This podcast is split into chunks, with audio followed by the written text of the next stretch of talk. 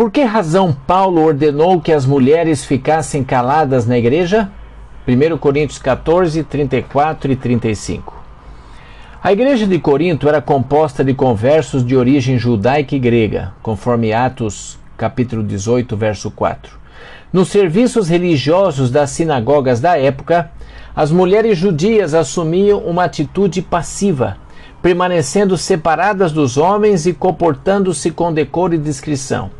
Já o paganismo grego de Corinto estimulava uma participação litúrgica feminina proverbialmente irreverente e imoral. Alusões são encontradas a cerca de mil prostitutas cultuais que atuavam no templo dedicado a Afrodite, deusa do amor, na acrópole daquela cidade. O conselho de Paulo em 1 Coríntios 14, 34 e 35 pode ter sido motivado pela manifestação de resquícios de reverência litúrgica entre as mulheres que aceitaram o cristianismo provenientes do paganismo.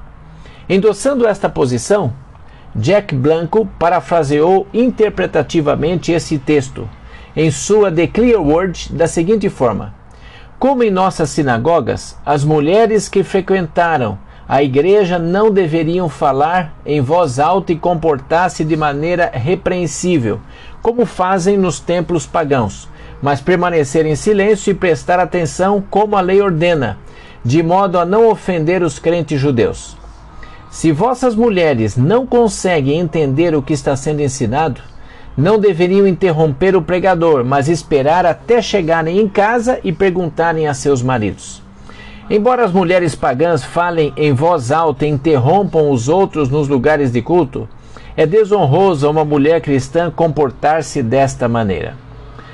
Não se pode descartar a possibilidade de que Paulo, no texto em discussão, estivesse também restringindo o ensino religioso público às pessoas do sexo masculino.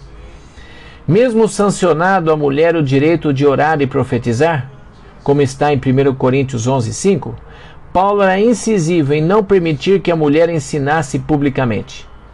A mulher aprende em silêncio, com toda submissão, e não permito que a mulher ensine nem exerça autoridade de homem, esteja, porém, em silêncio.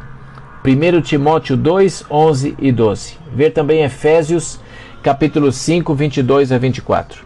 Esta atitude do apóstolo de aparente discrimina discriminação da mulher tem sido entendida por muitos comentaristas como uma manifestação de respeito para com a cultura religiosa judaica da época.